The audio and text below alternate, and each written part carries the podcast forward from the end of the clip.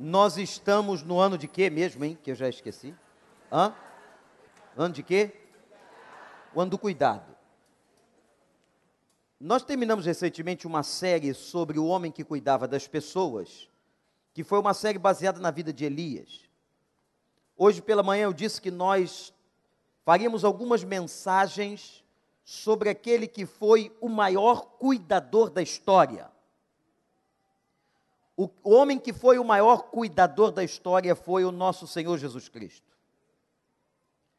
Hoje de manhã nós vimos, sob a ótica do cuidado de Cristo, como ele agiu com a chamada mulher samaritana em João capítulo 4.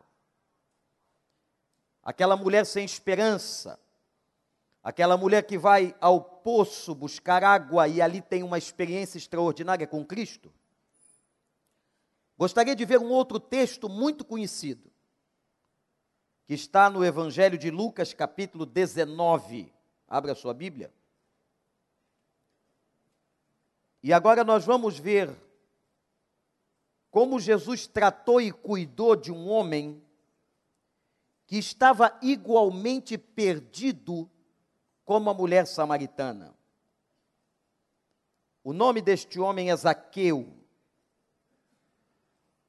Normalmente, quando nós ouvimos uma mensagem sobre Zaqueu, nós ouvimos mensagens evangelísticas, do ponto de vista do comportamento de Zaqueu, do que ele fazia, do que aconteceu com a sua vida. Mas eu quero desafiar você a que, por uma outra ótica, olhemos para o texto a partir do que Cristo fez com ele, do cuidado de Jesus para com este homem. Diz assim a Bíblia: Jesus entrou em Jericó e atravessava a cidade. Havia ali um homem rico chamado Zaqueu, chefe dos publicanos. Queria ver quem era Jesus, mas sendo de pequena estatura, não conseguia por causa da multidão. Assim correu adiante e subiu numa figueira brava para vê-lo, pois Jesus ia passar por ali. Quando Jesus chegou àquele lugar, olhou para cima e lhe disse: Zaqueu, desça depressa. Eu quero ficar em sua casa hoje. Então ele desceu rapidamente, o recebeu com alegria. E todo o povo viu isso e começou a se queixar. Ele se hospedou na casa de um pecador. Mas Aqueu levantou-se e disse ao Senhor: Olha, Senhor, estou dando a metade dos meus bens aos pobres. E se de alguém extorquir alguma coisa, devolverei quatro vezes mais. Jesus lhe disse: Hoje houve salvação nesta casa, porque este homem também é filho de Abraão, pois o filho do homem veio buscar e salvar o que se havia perdido. Que o Espírito Santo nos abençoe. Quantas vezes você já ouviu alguma reflexão em Lucas 19.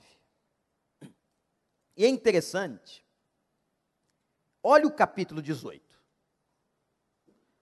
Tem algumas Bíblias que trazem cabeçalhos em cima dos textos. E foi no capítulo 18, antes dessa experiência, que ele tem um encontro com um jovem rico e no capítulo 18, encontrando o jovem rico, ele afirma aos seus discípulos que era muito difícil uma pessoa rica entrar nos céus. Não era impossível, como não é impossível que uma pessoa que tenha muito dinheiro entre nos céus, mas o problema é que muitas vezes o dinheiro faz com que a pessoa se sinta tão autossuficiente que ela, por ter tudo o que quer e poder comprar todas as coisas, ela cria uma confusão mental achando que não precisa de Deus, que ela se basta. Eu compro isto, eu compro aquilo, eu entro onde eu quiser, eu vou a qualquer restaurante, eu compro qualquer mercadoria, mercadoria das melhores marcas. Portanto, o fato do dinheiro, tão importante no Novo Testamento, ao ponto de Cristo afirmar que há uma entidade espiritual que tenta tomar a vida das pessoas malignamente, o nome desta entidade que está na Bíblia é Mamon. Esse assunto é um assunto extremamente importante no Novo Testamento. Há mais textos falando de dinheiro do que de salvação, porque o dinheiro atrapalha e tem atrapalhado as pessoas alcançarem um encontro, uma experiência com Cristo. Se você está passando uma privação financeira, eu quero que você pense o seguinte: quem sabe, eu não estou afirmando, quem sabe, Deus está deixando você passar por essa luta para que você volte os seus olhos a Deus. Para que você entenda que quem te sustenta não é o seu patrão, o seu emprego, ou a conta bancária que você tem, mas quem nos sustenta é o Senhor dos Exércitos. Ele tinha acabado de tratar sobre dinheiro com um jovem rico e afirmar que era difícil um rico entrar no céu, mas interessante que nessa experiência do capítulo 19, um rico entra no céu. A Bíblia é fantástica.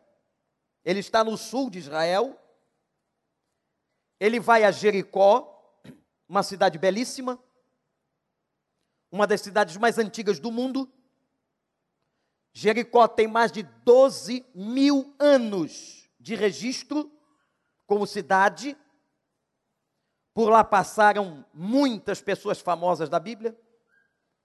Jericó é um lugar que é considerado um oásis em toda aquela região seca, pela sua estrutura, pela sua geografia. Um lugar muito agradável, para onde Cristo se dirige.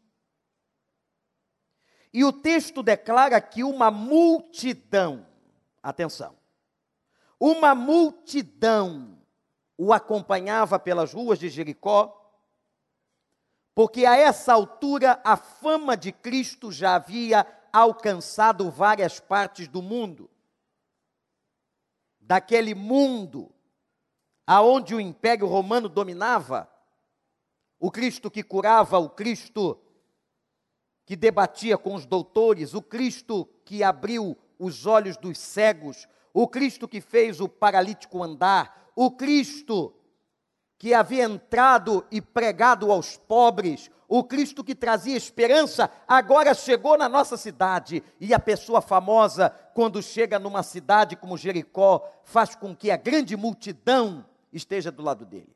Mas o que me chama a atenção é que no meio da multidão, como foi com a mulher samaritana na reflexão de hoje pela manhã, Cristo deixa a multidão e vai se interessar, se preocupar com uma pessoa. Uma pessoa. Esse é o Deus que nós temos. Esse é o Cristo em quem nós cremos. No meio desta multidão aqui hoje à noite, eu quero dizer a você, pela palavra de Deus, que Deus se importa com você e com a sua vida como ele se importa com a individualidade. Alguém pode pensar assim, mas pastor, logo eu, tem tanta gente para Deus se preocupar, tem tanta gente na Ásia, na Europa, no Sul, lá embaixo, na América, por que comigo? Porque Deus se preocupa com aqueles que Ele criou. Deus se preocupa com a sua vida. Por mais que você não acredite nisso, eu quero pregar e profetizar isso a você lembre-se, guarde e que o Espírito Santo possa te convencer deste fato. Deus se preocupa com a sua vida. Ele começa a cuidar de Zaqueu, quando agora vai chamá-lo pelo nome. O nome da gente é a nossa identidade. Ninguém gosta quando alguém chama você pelo nome trocado, não é? Se é José, o Josemar, chama-se Edmar. Se é Vander, já me chamaram de Bander. Fico extremamente furioso. Porque eu não sou Bander, eu sou Vander. E quando você escrever meu nome, escreva com um W. Meu pai era chique, apesar de pobre. Botou o nome dos filhos tudo com um W. Qual é seu nome? Como é seu nome? Você gosta de ter o nome trocado? É Mariana que está, não, é Maristela que está ali. Paulo Boura, não, Moura. Você imediatamente corrige a pessoa, porque o nome fala da nossa identidade. E vejam, o nome era muito importante naquela época, porque o nome não podia ser mencionado, o nome deste homem. O povo, gente, odiava Zaqueu, sua família, era da Receita Federal. Está chegando a época do imposto de renda. Prestar contas ao leão tem que fazer. Que Jesus ensinou isso.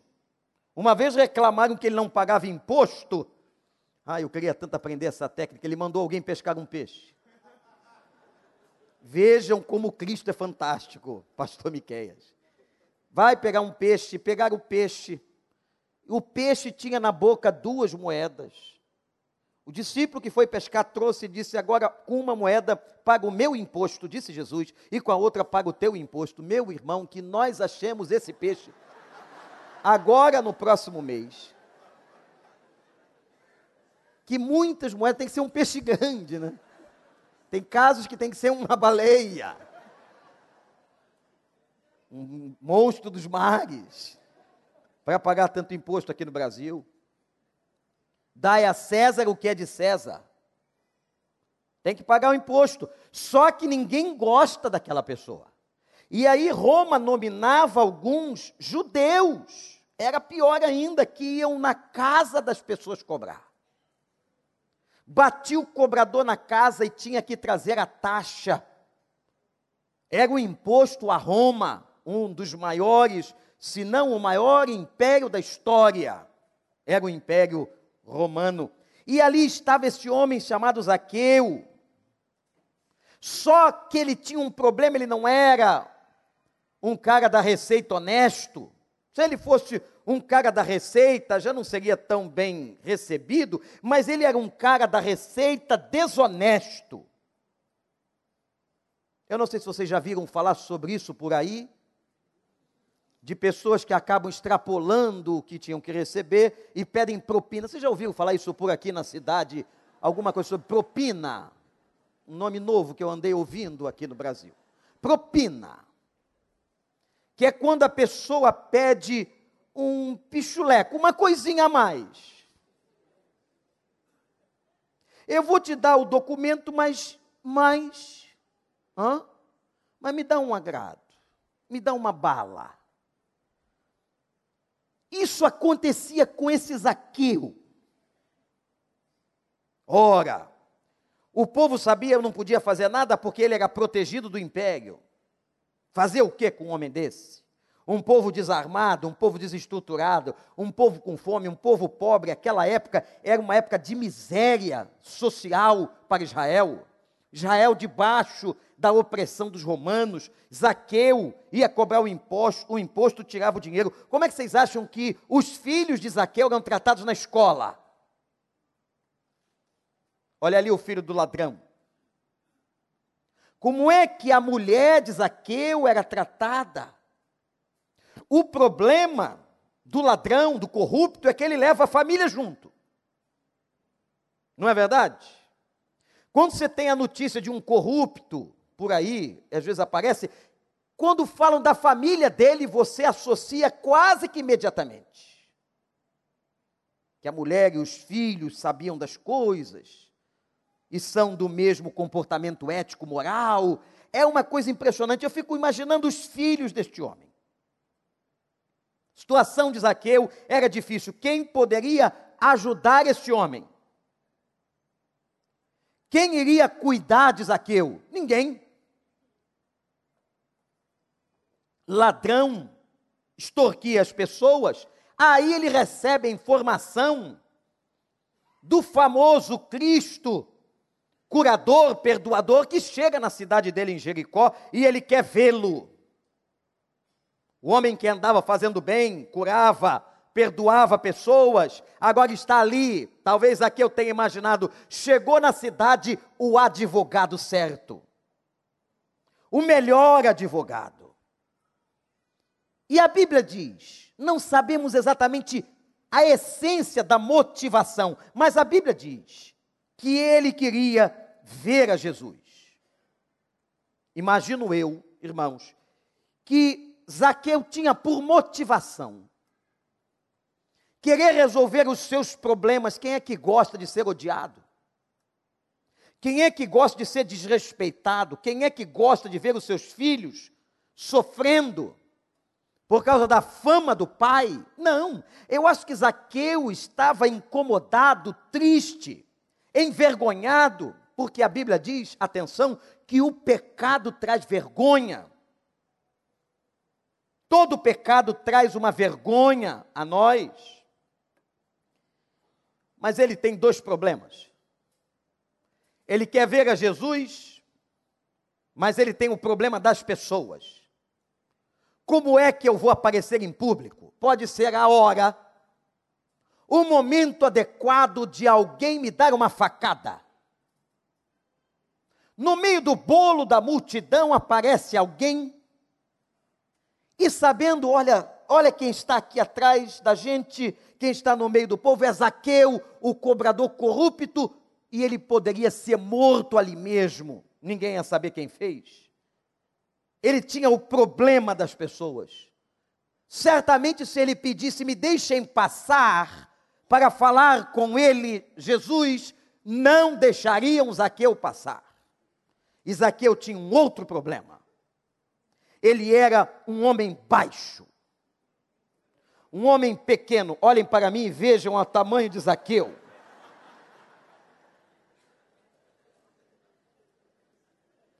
Um homem baixo vai até essa estatura. A partir daí, é um homem em desenvolvimento. Homem pequeno, como é que vai ver? Subir na árvore foi a solução, ele sobe. É interessante esse negócio de subir no sicômoro, aí fala em figueira. Quem visita Jericó, quem já foi a Jericó nos dias de hoje, tem algumas árvores homenageando a história, o episódio de Lucas 19, dizendo assim: foi nesta árvore que Zaqueu subiu. E tem gente que acredita.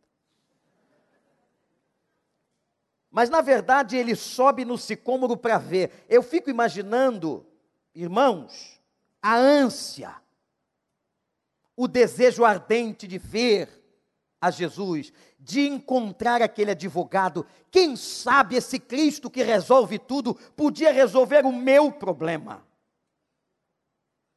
Ele sobe numa árvore como ele era pequeno, e o problema de uma pessoa pequena não é subir na árvore, é descer da árvore. Porque uma pessoa pequena, eu tenho informações sobre isso, ela é capaz de, com algumas habilidades dos membros superiores e inferiores, ela vai se agarrando até chegar lá em cima. O problema é para descer. Antigamente havia uma técnica que os companheiros faziam que era dar ao outro cadeirinha. Quando uma pessoa pequena não conseguia subir ou descer, dava-se cadeirinha. Junta-se a mão assim, coloca-se o pé do pequeno baixinho e empurra ele para cima ou ajuda ele a descer. Já passou por isso, irmão? Eu já meu irmão foi o meu maior ajudador, me dando cadeirinha.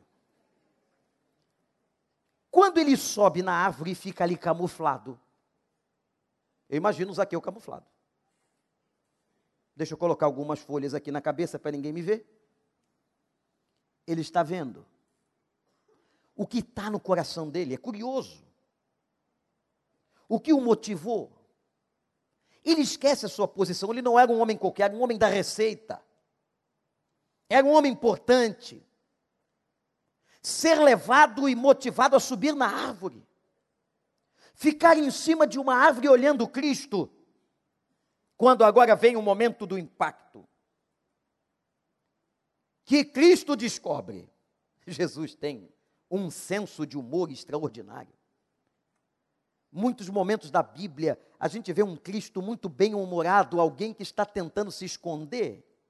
Você já foi esse estraga prazer de dizer, você está aí atrás do banco. Você que se escondeu atrás da parede, já vi você. E o cara queria te dar um susto, mas você viu. E Jesus não só identifica Zaqueu no alto da árvore, como fala o nome. Zaqueu, todo mundo olhou. Zaqueu, e ele olha para cima, que ridículo.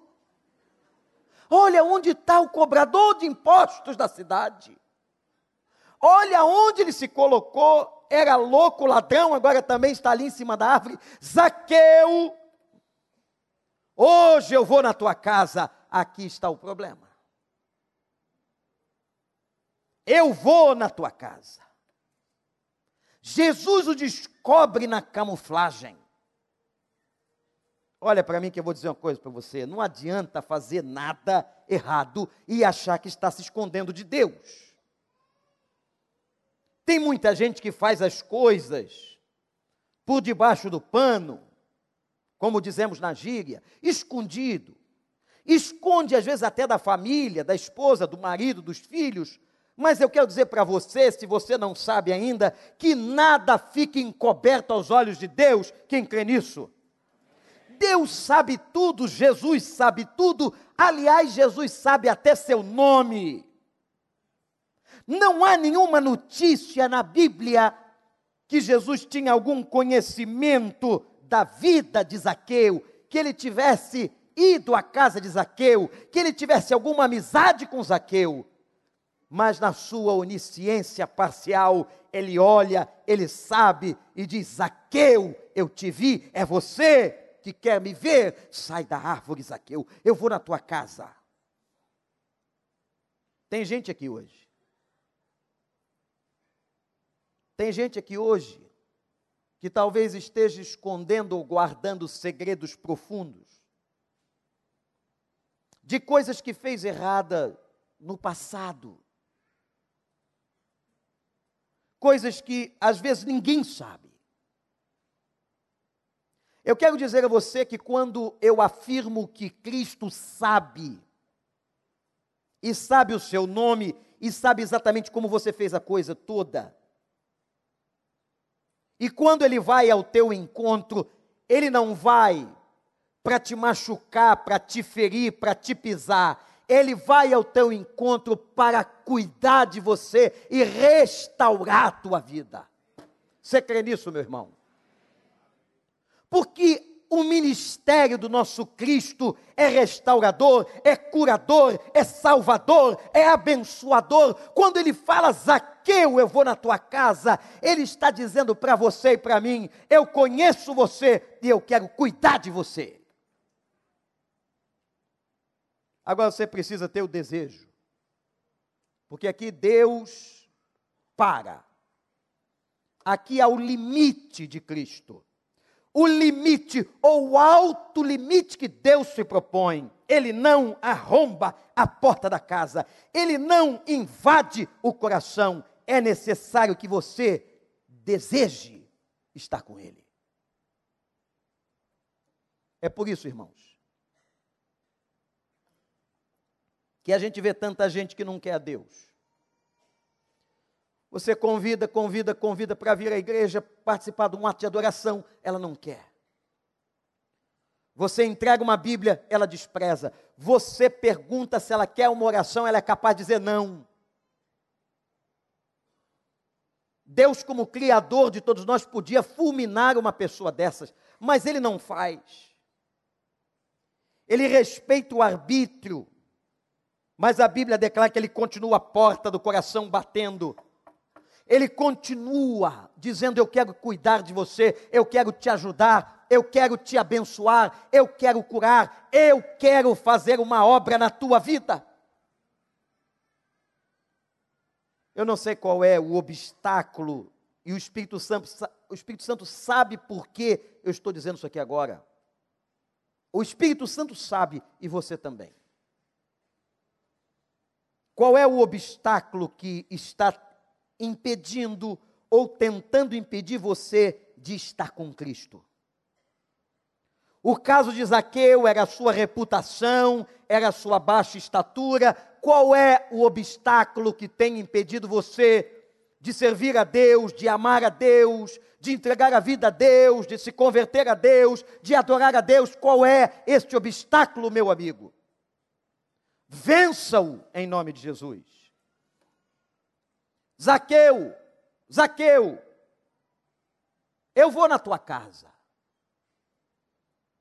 Cristo revela o que ninguém sabia. Cristo mostra não só quem ele é, mas mostra, atenção, onde ele estava. Por isso que não dá para se esconder dele. Ele sabe quem você é e sabe onde você está. Sabe inclusive onde você tem andado. E sabe o que você tem feito. Agora, nesse passo de cuidado, entrando em Jericó, gritando para o alto da árvore, ele afirma que vai na casa do ladrão. Por que, que aquilo chocou as pessoas que estavam ali, aquela multidão? Porque ir na casa de alguém era coisa de gente íntima. Será que esse Jesus tem intimidade com ladrão? O texto declara que Cristo é criticado Como pode, versículo 7, ele entrar na casa de um pecador? Mas, irmãos, é no final do texto que a Bíblia declara que ele veio buscar as pessoas que precisam de médico. Ele veio atrás dos doentes, dos necessitados. O filho do homem veio buscar e salvar o que se havia perdido. Louvado seja o nome do Senhor. Se a pessoa é perdida, se a pessoa não tem esperança, se a pessoa é doente, se a pessoa é derrotada, se a pessoa está vencida pelo pecado, é esta pessoa que interessa os cuidados de Cristo. É esta pessoa que ela vai atrás. Se você entrou aqui hoje abatido, sofrido, doído, deprimido, sem esperança, é você que Cristo quer, é por você que Ele se interessa. Eu vim buscar aqueles que estão perdidos. Quanta gente perdida. Ele é especialista em cuidar dos piores homens. Ele entra nos piores lugares. E eu vou dizer uma coisa que talvez choque muita gente. Ele é especialista em entrar em casa complicada.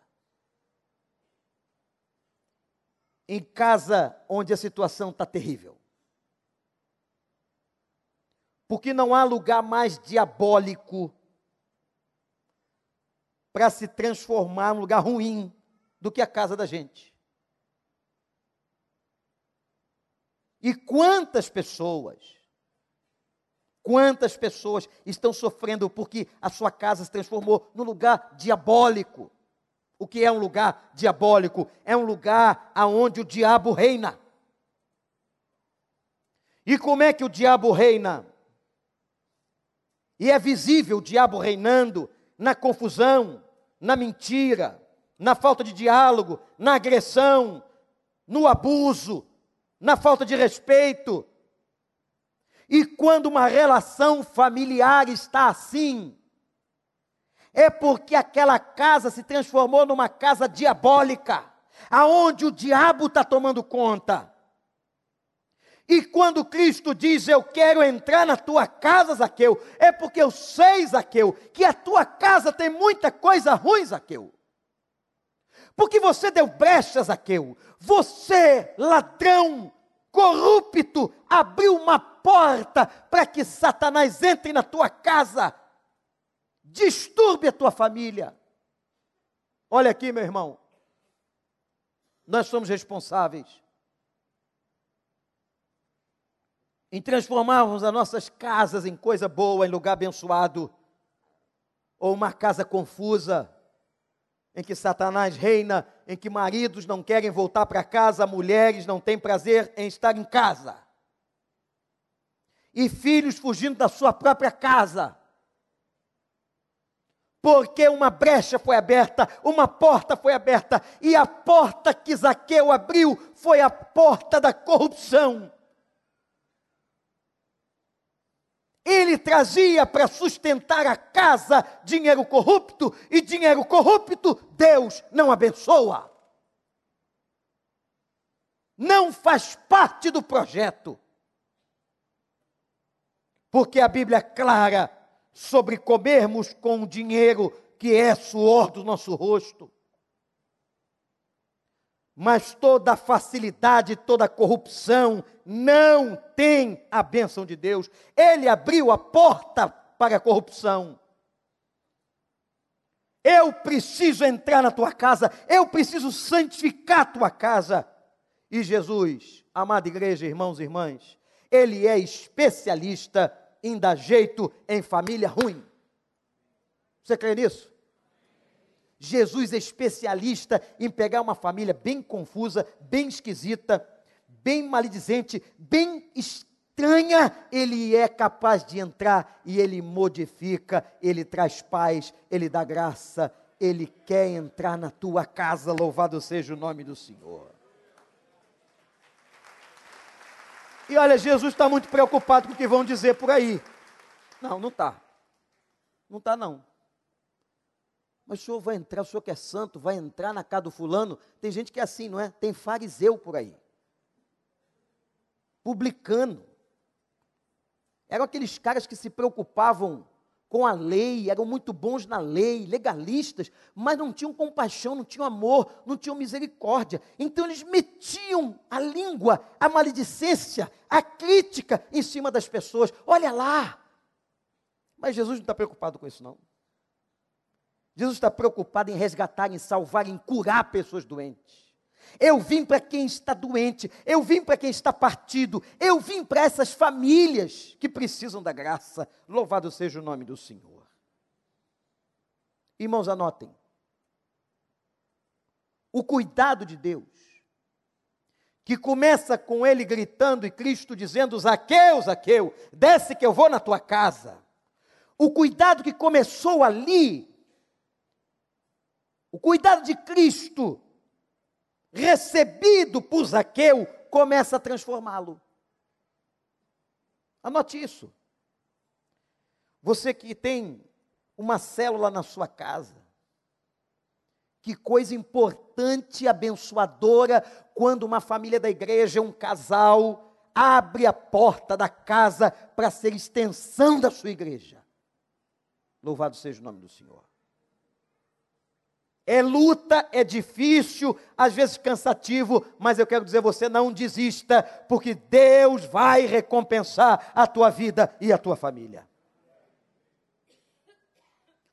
E quando Cristo começa a cuidar de Zaqueu, e quando a gente deixa Cristo cuidar, gente, quando a gente deixa Cristo cuidar, a coisa anda, não anda não? Anda, anda. Quando você abre a porta, quando você dá valor ao que ele está dizendo, quando você o convida, quando você vai para intimidade com ele, quando você permite, quando você nega a sua carnalidade e você deixa ele vir, a coisa começa a mudar. O gesto de Cristo, tendo diz, dizendo a Zaqueu, eu vou para a tua casa, aquilo derrubou barreiras. Aquele gesto trouxe esperança para Zaqueu, aquele gesto tocou o coração de Zaqueu, aquele gesto demonstrou amor. E ele cuidou, e foi cuidado por Cristo. Olha para o versículo 6. Talvez por muito tempo, Zaqueu não tenha sentido na alma o que está declarado no verso 6. E diz a palavra que ele desceu com alegria a palavra alegria aí no português não está traduzindo da melhor maneira o que o texto quer dizer. Ele desce gostoso, ele está cheio de satisfação, ele está regozijando, ele está em júbilo, ele está incontido nele mesmo, porque Cristo o chama, porque Cristo o manda descer. Zaqueu está sentindo uma alegria imensa quando Jesus chega perto da gente isso traz alegria. Uma alegria que a gente não entende. A família enlutada que vem ao culto. Você pode não entender como é que uma família enlutada vem ao culto, mas vem ao culto por causa da alegria do Senhor. Sabe o que a Bíblia diz? Olhe para mim, eu vou querer que você repita isso comigo. A alegria do Senhor, a nossa força é. O que faz a gente ter força é a alegria do Senhor, é a presença do Senhor. Repete comigo, irmão, minha irmã, alegria do Senhor, a nossa força é. Agora só as mulheres, vamos lá. Os homens, vamos lá. Alegria do Senhor. A nossa força. Toda a igreja de novo. Alegria do Senhor. A nossa força é. Obrigado, meu Pai, pela tua alegria. Que apesar de todo sofrimento, toda tragédia, todo mal, tudo que nós vemos de ruim neste mundo, o Espírito Santo vem, nos alegra, nos conforta, nos abençoa, entra na nossa casa e traz uma alegria imensurável. Louvado seja o nome do Senhor. Ele desce gostoso, regozijante. E diz a Bíblia, não sei se você viu aí, quando ele desce da árvore, o texto declara que Zaqueu desce e ele vai, versículo 8, chamar Jesus de Senhor. Alguma coisa aconteceu quando ele estava descendo da árvore, quando ele ouviu aquele chamado, quando ele ouviu o seu nome, quando ele decidiu abrir o seu coração, ele entra ou entra nele uma alegria e ele agora reconhece Jesus não apenas como Galileu, como curador, como filósofo, ele chama Jesus de Crios, Senhor. Kyrios, palavra grega que significa Senhor reconhece a autoridade de Deus, reconhece a soberania de Deus. E quando a gente está diante de Deus, gente, presta atenção, quando a gente está diante de Deus, não tem como uma pessoa consciente, coerente, não se quebrar. Tem que ter o coração muito duro, muito torpe, muito petrificado. Zaqueu desce gostoso, alegre, regozijante, chama Jesus de Quirios. E no verso 8, ele reconhece o pecado dele. Dentro da casa dele, eu imagino o impacto. Olha aí, mulher. Se você fosse esposa de Zaqueu, você não contém o teu marido corrupto, sabendo que o dinheiro que vai para a tua casa é de corrupção. Mas agora você vê o teu marido quebrantado, só Deus faz isso, reconhecendo que ele erra. E o mais importante, que Zaqueu demonstra arrependimento, porque olha para mim aqui, arrependimento não é remorso. O remorso diz os entendidos do comportamento, que é um sentimento de tristeza pelo que você fez. Arrependimento não é isso, não. O arrependimento é uma coisa mais forte. Não é sentir remorso. O arrependimento tem uma palavrinha lá no original do texto que diz que arrepender-se é mudar a direção. Uma pessoa que se arrependeu, ela não volta a fazer aquilo de novo. Se ele é ladrão, não vai ser mais. Se era adúltero, não adultera mais. Ou pelo menos vai lutar com Deus para abandonar aquele lugar. Que às vezes a libertação é progressiva. Tem gente que está lutando e Deus está ajudando, mas Deus só ajuda quando vê sinceridade. Agora você se entrega ao pecado, ah, é minha fraqueza. Eu não posso ver um dinheirinho sobrando, minha fraqueza eu boto no bolso. Não posso ver um rapazinho musculoso, uma menininha andando. Eu vou para cima. Aí você quer a bênção de Deus. O problema é que Deus conhece o coração, sabe o seu nome. Chama você de cima da árvore e diz assim: Eu estou te vendo. Eu estou vendo você. E eu sei qual é a intenção que está aí dentro. Se a intenção é boa ou não. A Bíblia diz que Zaqueu se arrepende porque ele tem um comportamento de andar na outra direção e diz: Eu vou restituir. Olha o que ele fala. As pessoas que roubei, eu não sei como ele ia fazer isso, ia dar trabalho.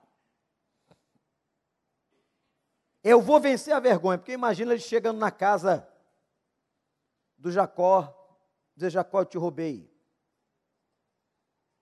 Eu era para ter cobrado de você tanto de imposto, eu cobrei tanto e um pouquinho mais. Ou então extorqui você, você sabe, Jacó, eu quero devolver o dinheiro que eu extorqui. Isso é arrependimento. Ele muda a direção ele confronta ele mesmo com a vergonha, com o pecado dele.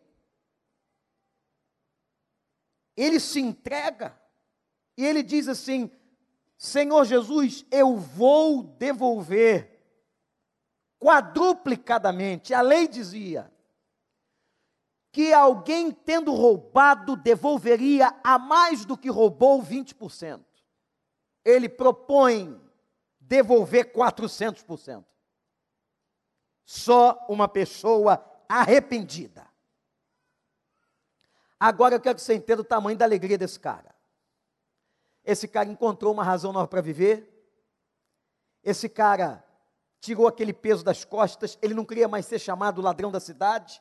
Ele não queria mais que os filhos passassem vergonha, ele não queria que a sua casa fosse a casa da vergonha, ele não queria que a sua mulher fosse uma mulher envergonhada. Ele agora encontra com Cristo, ele escuta a palavra de Cristo, ele recebe a Cristo, ele leva a Cristo para dentro de casa e agora, no ato do arrependimento, numa postura espiritual, ele declara: Eu vou devolver.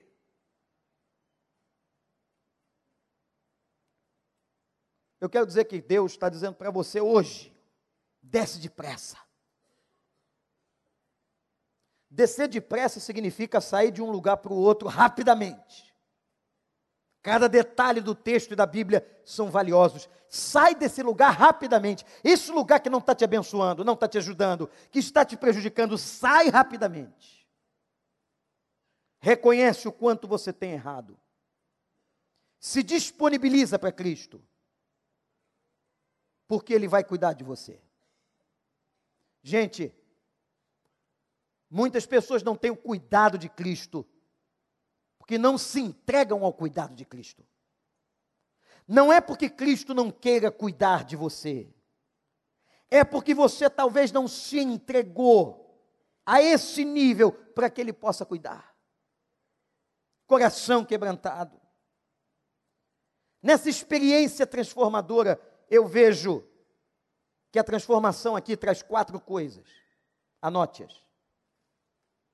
A transformação trouxe alegria. Estou falando transformação em Cristo. Quando Deus muda uma pessoa, pastores. A transformação traz alegria. E vem uma alegria que a gente não sabe de onde é. No meio da tragédia. Como diz a carta aos Filipenses, a carta da alegria. E eu me lembro várias vezes o doutor Russell Shedd, saudosa memória, pregando aqui e citando Filipenses com uma carta da alegria de um homem como Paulo, que conclamava o povo a sentir alegria.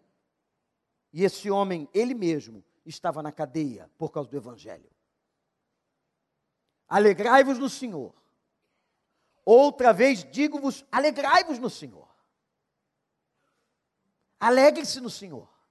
É só no Senhor. Se você esperar pelo homem, pelo Estado, pela boa notícia da sociedade, você não entenderá o que é alegria. Mas em Cristo, em Cristo há verdadeira e abundante alegria. Transformação trouxe alegria. Segunda transformação trouxe quebrantamento. Zaqueu não é mais aquele arrogante, cobrador de impostos agressivo, mas ele está quebrado, quebrantado. Terceiro, transformação em Cristo traz mudança de direção. E quarto, transformação em Cristo traz salvação. Aleluia. Gente, a salvação é um assunto muito sério. Quanto mais velho a gente fica, a gente percebe o que Salomão disse, que a vida é um sopro. Você se lembra que no outro dia você era um adolescente, como os nossos adolescentes que estão ali. Você se lembra que no outro dia começou esse relacionamento com quem você está casado hoje há mais de 30 anos. No outro dia você se lembra o seu filho nascendo lá na maternidade. Como a vida é rápida. Como a vida é uma neblina que passa logo. E os filósofos daquela época e antes de Cristo questionavam a razão da vida. E não encontravam a resposta. Até que ele veio dizendo: Eu sou o caminho, eu sou a verdade, eu sou a vida. Eu tenho uma coisa além dessa que vocês veem e conhecem. Eu trago a vida eterna.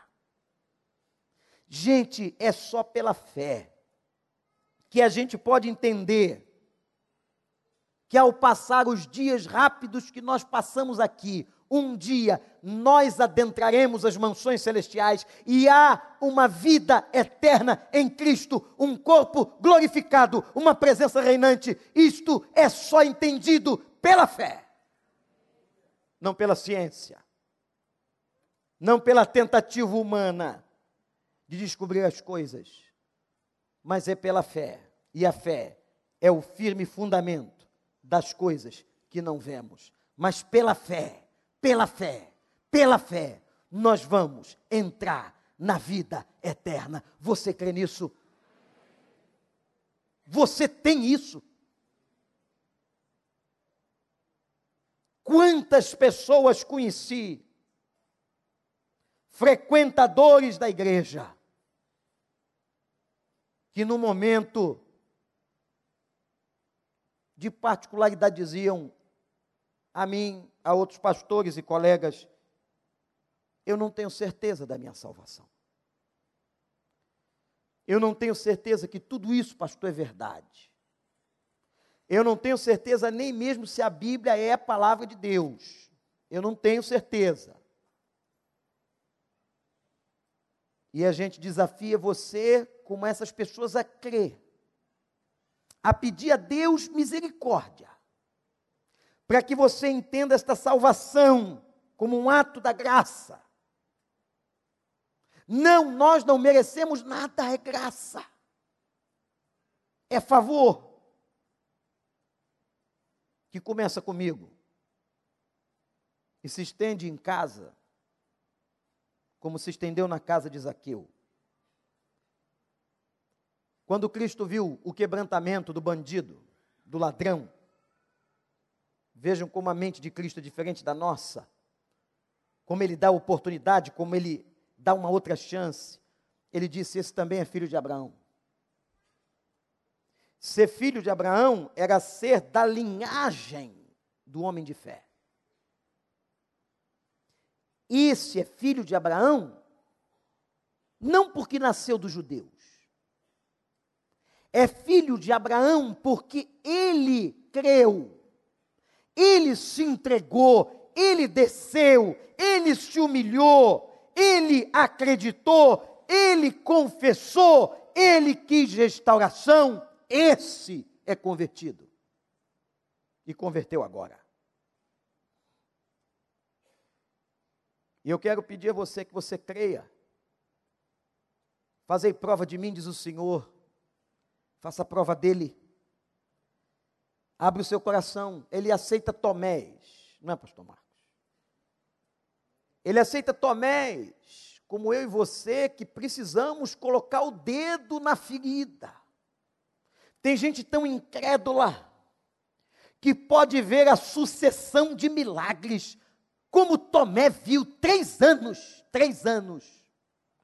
Ele viu gente ser curada, ele viu gente andando sobre o mar, ele viu Cristo acalmar a tempestade, ele viu Cristo na cruz e ressurreto.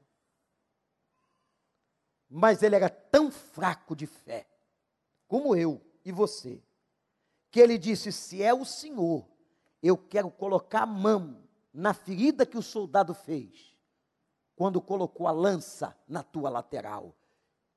E Cristo é tão paciente que diz: Tomé, pode colocar a mão. Se você não acredita no que eu estou pregando, eu quero desafiar você a dizer a Deus: Olha, eu tenho dúvidas sobre a sua existência, mas como disse esse pastor aí, eu quero fazer prova. Eu quero colocar a mão na ferida e ele vai falar com você e ele vai mostrar a você que ele é um Deus de poder e de verdade.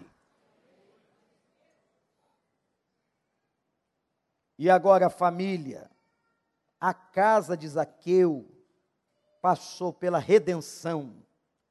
A família foi reintegrada.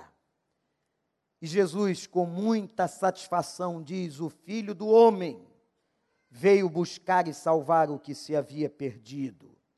A bênção, a bênção que a gente recebe, também pode ser estendida para dentro de casa. Esse é o Cristo que cuida. E você, quem sabe, entrou aqui, como muitas famílias hoje, muitas pessoas abatidas, porque a casa se transformou num lugar diabólico. A casa é uma confusão só. E você está esperando que o filho mude, que o outro mude. Não é o outro que vai mudar mas é quando Cristo entra na casa. Desce da árvore. Para de se esconder. No meio da folhagem, desce. E que Jesus esteja dizendo: Eu hoje vou pousar na tua casa. Só tem uma diferença. O Cristo do texto e na história entrou e foi. Mas hoje, o mesmo Cristo que foi na casa de Zaqueu, se você abrir a porta, eu garanto pela palavra, ele entra e não sai mais. Porque ele disse: Eu estarei com vocês todos os dias, até a consumação dos séculos. Abra a tua casa. Feche essa brecha, essa porta que o inimigo tem feito bagunça. Entrega. Desce. Creia. O maior ladrão do Novo Testamento teve jeito. Nós também temos jeito. Vamos orar.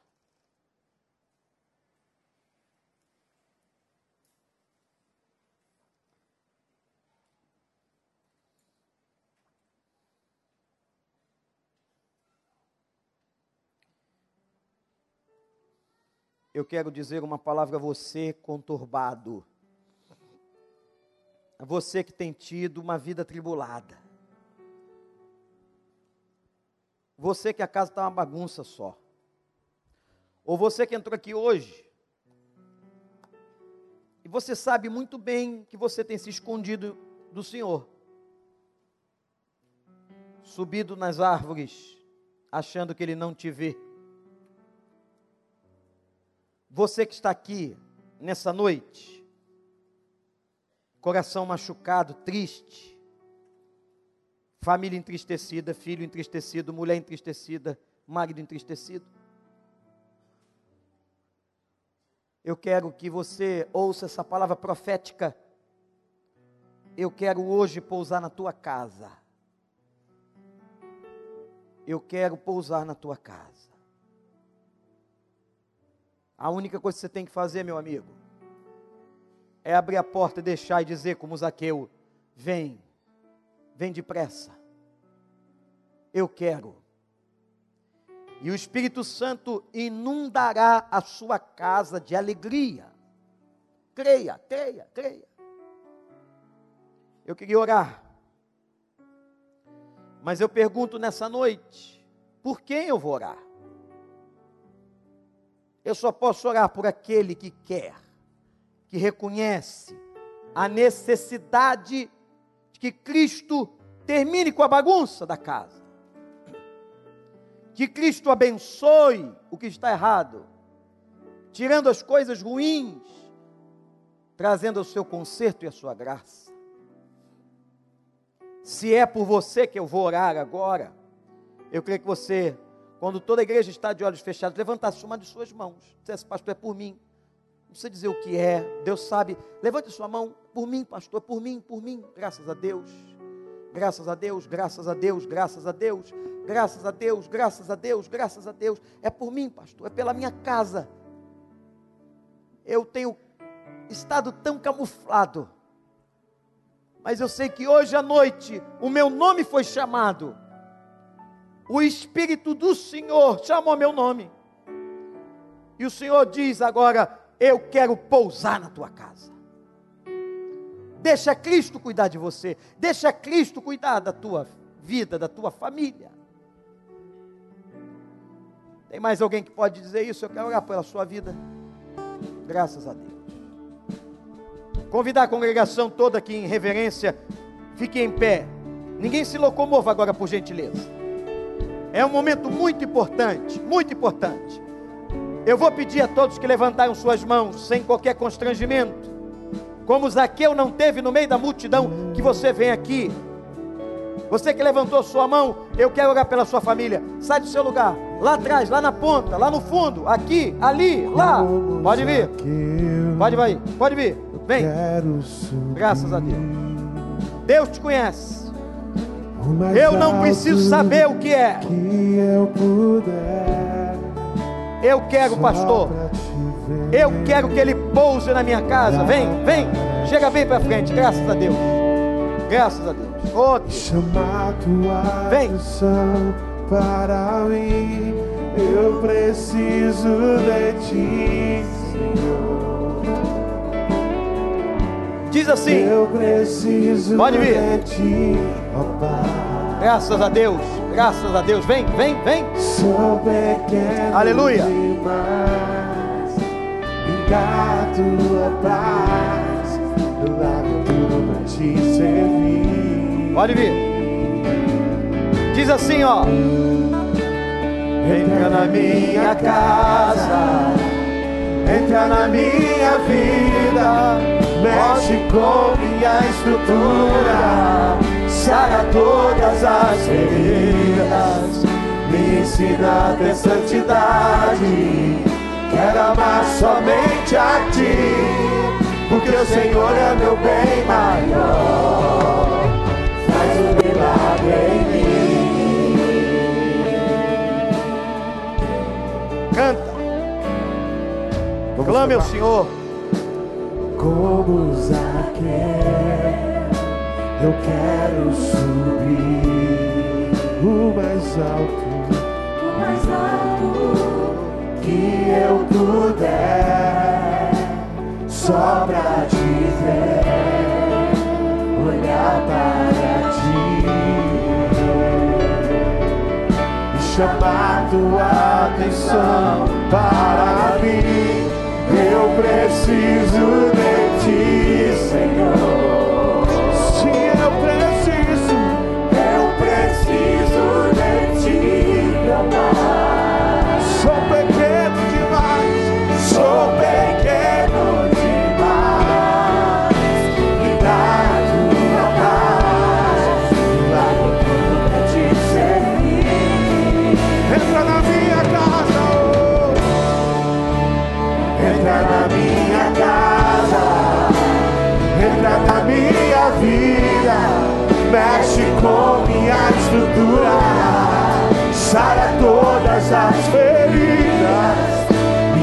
Me ensina a ter santidade. Quero amar somente a ti, porque o Senhor é meu bem maior. Oh, faz um milagre em mim. Entra na minha casa, entra na minha vida, mexe com minha estrutura, sara todas as ensina a santidade. Quero amar somente a ti, porque o Senhor é meu bem maior. Faz um milagre em mim. Se você sentir no coração, tem muita gente aqui, tem casal chorando, jovem, homem, mulheres, idosos. Se você sentir no coração, você que é crente, pode vir aqui e abraçar uma pessoa dessa. Coloca a mão e começa a orar por ela. Isso, pode fazer isso. Pode fazer ali, aqui. É o tempo do cuidado. Você pode não conhecer a pessoa, mas você coloca a mão sobre ela, vem um conforto, como se fosse a mão de um anjo. Vocês que vieram aqui na frente, eu só tenho uma palavra para você. Deus vai te honrar. A partir da sinceridade das tuas lágrimas. Quanta gente aqui derramando lágrimas e chorando na presença de Deus. Que o Espírito do Senhor esteja sobre você. Tem gente vindo, graças a Deus. Que o Senhor faça um rebuliço na sua casa. Quando você chegar em casa, quebre os altares idólatras. Aquilo que talvez te afaste. Pede a Deus para santificar. Quando você abrir a porta, meter a chave na fechadura, Senhor, eu santifico essa casa. Fecha todas as portas e brechas que talvez você possa estar dando para o inimigo. Eu vou pedir os irmãos que estendam as mãos para cá, os crentes,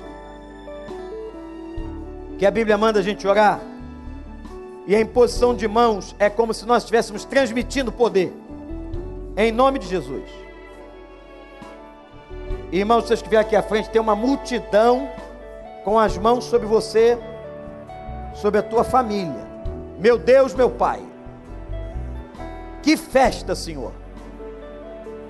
Que noite. A noite que o Senhor foi descobrir a gente na camuflagem. O Senhor chamou gente essa noite pelo nome. E a proposta do Senhor é clara. Eu quero entrar na tua casa. Meu Deus, entra. Meu Deus, restaura. Meu Deus, cura. Meu Deus, faz o que a gente não pode. Meu Deus, abençoa por misericórdia a família dessas pessoas. A começar pelo coração de cada uma delas. Restaura casamentos. Reconcilia os filhos. Traz de volta o filho para o Evangelho. Opera com poder e faz aquilo que os homens, os médicos, os terapeutas não podem fazer, faz a obra da restauração. Nós entregamos essas pessoas no teu altar, entregamos todos os lares que estão aqui nas tuas mãos, em nome de Jesus, em nome de Jesus.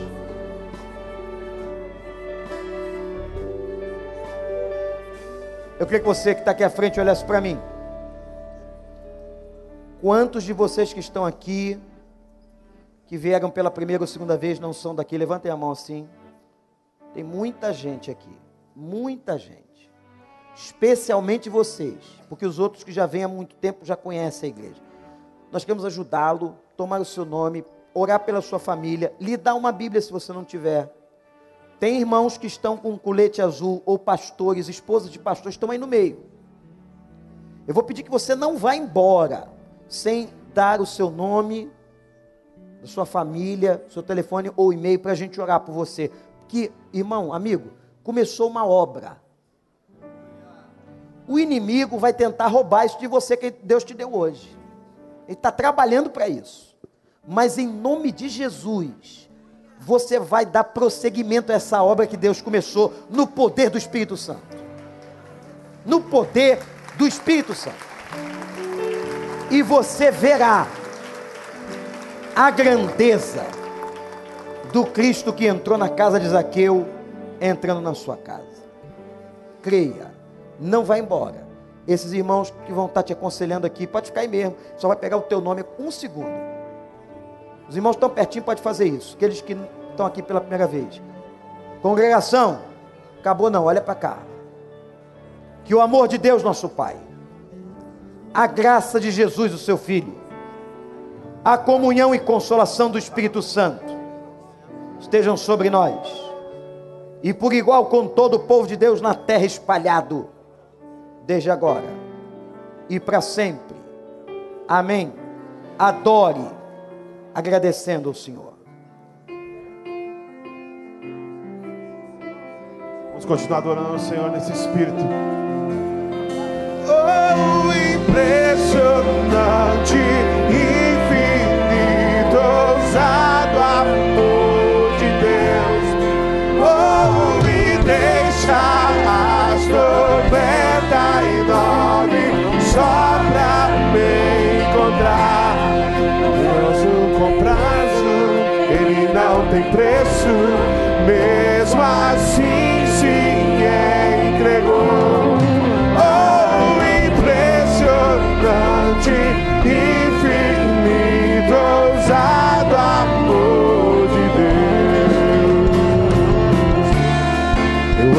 contra ti, mas teu amor lutou por mim. Tu tens sido tão bom, tu tens sido tão, tão bom pra mim. Eu não tinha valor, eu não tinha valor, mas tudo pagou por mim lá na cruz. Oh, tu tens sido tão gentil pra mim. Erga a sua voz e diga: Oh, impressionante, infinito, ousado amor de Deus. Oh, e deixa as noventa e nove só pra me encontrar. Não posso mesmo, não tem preço,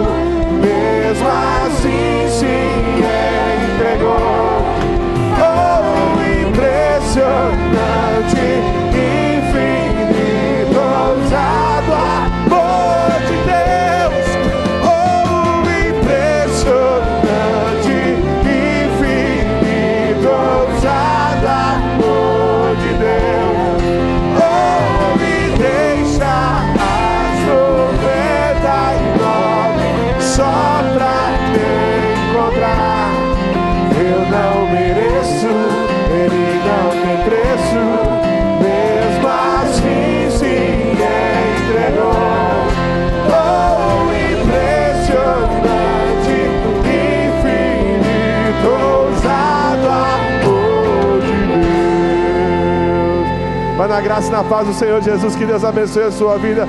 Uma excelente semana até quinta-feira no Celebrando a Vida.